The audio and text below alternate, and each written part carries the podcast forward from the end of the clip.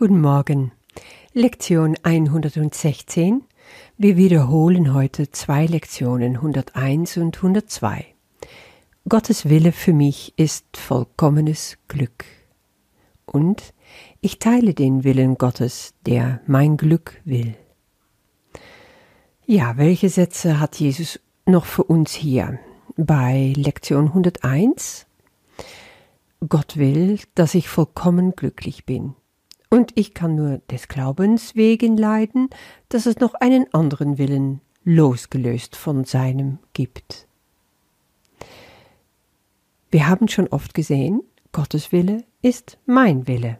Das sehen wir nämlich in der zweiten Lektion. Ich teile den Willen Gottes, der mein Glück will. Wenn ich wirklich nur das will, was Gott für mich will, dann will ich auch mein Glück. Glaubst du es? Oder bist du da noch skeptisch? Ich war sehr lange skeptisch. Ich habe gedacht, Gott will für mich Glück, aber ich soll was leisten. Ich soll beweisen, dass ich es auch verdiene.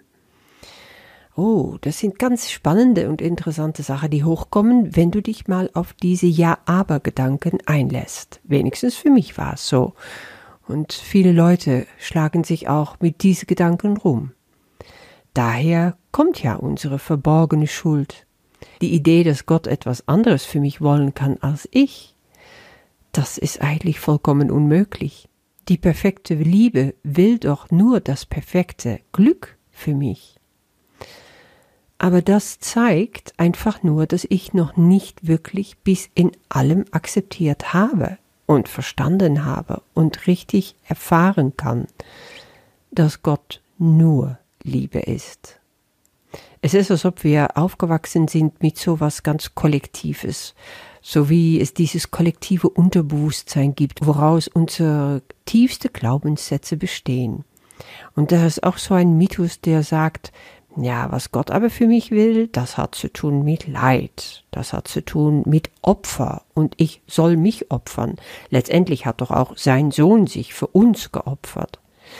Ja, so heißt es, dass eben Jesus sich geopfert hat für uns am Kreuz. Und das ist ein Schreckensgedanke. Lange habe ich das so geglaubt und nicht geahnt, dass damit verbunden nicht nur Erlösung kam, sondern auch eine damit verbundene Erwartung, dass Gott, wenn er so mit seinem Sohn umgeht, auch wohl mit mir umgeht und irgendein schlimmes Blutopfer auch von mir verlangt. Aber das hatte ich so weit weggesteckt, das war so unbewusst, dass ich damit gar nicht umgegangen bin. Nach und nach kamen diese Schuldgefühle, die von ganz tief unten kamen und diese Argwohn Gott gegenüber, kamen die hoch in mir. Und manchmal ging das einher mit richtiges Misstrauen, mit dem Gefühl, nee, diesen Gott kann ich und will ich nicht trauen. Es war ganz arg wichtig für mich, um da durchzugehen und zu sehen, was ist es, was ich mein Vater nicht zutraue. Was ist es, was ich für ihn geheim halte? Welche Gedanken, welche Gefühle will ich nicht, dass er einsieht? Und dann noch die Angst, weil er sieht und er weiß doch immer alles. Und was macht er dann damit? Was für eine Erleichterung, als ich einmal so richtig erfahren habe, dass diese Liebe alles umfassend ist, dass es gar nicht möglich ist für Gott teilzuhaben an dem, woran ich teilhabe hier in mein Ego-Denke auf Erde.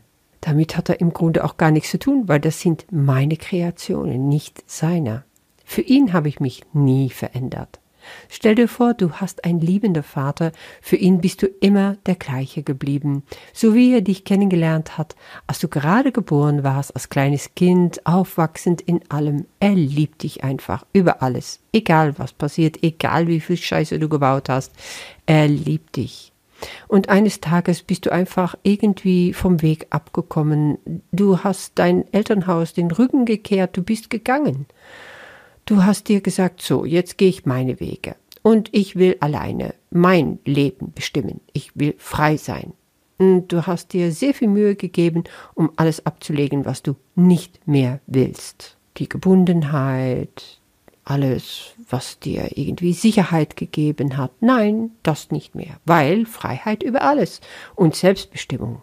Ja, nun bist du an den Punkt gekommen, wo du gesagt hast, oh, eigentlich weiß ich gar nicht mehr, wer ich bin und wo ich bin und was ich hier eigentlich will. Ich habe mich ganz schön geehrt. Ich möchte nach Hause zurückkehren. Aber wie? Wird mein Vater mich überhaupt noch annehmen, aufnehmen? Ich kenne es so gut in der Zeit, wo ich sagte von mir, ja, ich bin Christ und mein christlicher Glauben war alles für mich. Da habe ich oft Gott als nicht anwesend erlebt. In Gebet das Gefühl gehabt, er ist nicht da. Und so geht es jedem verlorenen Sohn. Da kannst du dich wahrscheinlich mit identifizieren und das Gefühl haben, Gott ist nicht da, wenn ich ihn brauche. Wenn ich nach ihm rufe, dann hört er mich nicht. Warum ist das so? Warum glauben wir wirklich, dass Gott ein strafender Vater ist und nur mit uns zufrieden ist, wenn wir das machen, was er will? Ja, wenn wir das, was er will, immer noch sehen als ein Opfer zu bringen, dann können wir nicht anders als es so sehen. Dann ist es immer verbunden mit Schuld und mit Buße tun. Und das ist nicht, wie Gott ist. Die Liebe, die alles umfasst, die alles verzeiht, die einfach alles ist, was es gibt. Es gibt nichts außerhalb davon. Diese Liebe ist Gott und diese Liebe liebt mich immer und sieht einfach das alles nicht, womit ich mich rumquäle. Nichts davon ist real. Überhaupt nichts. Für Gott hat sich nie was geändert. Wenn du diesen Vater wieder begegnest, wenn du nach Hause läufst, wenn du rennst und in seine Arme dich fallen lässt, dann sagt er, Kind, wo bist du doch gewesen? Ich war die ganze Zeit hier. Und dann weißt du wieder, in diese große Sicherheit, die dich einmal wirklich umfangen hatte, dass das so ist. Dein ganzes Glauben, dein ganzes Vertrauen ist wieder da. Es war noch nie weg gewesen. Du hast dich nur verehrt in einem bösen Traum. Und deswegen ist es so schön zu sehen, ich kann nur glauben, dass es ein anderer Willen losgelöst von Gottes Willen gibt. Aber dem ist nicht so. Also gebe ich mich hin in diesem vollkommenen Glück. Das ist, was Gott für mich will. Und das ist, was ich teile mit Gott, nämlich sein Willen. Der will mein Glück. Ich teile meines Vaters Willen für mich, seinen Sohn. Was er mir gab, ist alles, was ich will. Was er mir gab, ist alles, was es gibt. Ja, das habe ich jetzt gesehen. Vater, ich danke dir, dass mein Wille dein Wille ist, dass du mich liebst, egal was, egal ob ich es schon eingesehen habe, egal ob ich mich schon wieder mit dir ganz verbunden habe oder nicht. Die Versöhnung, die ist für mich da in dem Moment, wo ich bereit bin, es zu erkennen und anzunehmen. Ich bin dein Sohn in alle Ewigkeit. Was du mir gegeben hast, das ist alles, was es gibt. Und das nehme ich heute in große Dankbarkeit und mit Freude an. Mach dir deine Gedanken in deine stille Zeit mit Gott. Er wird dein Geist erleuchten und erhellen.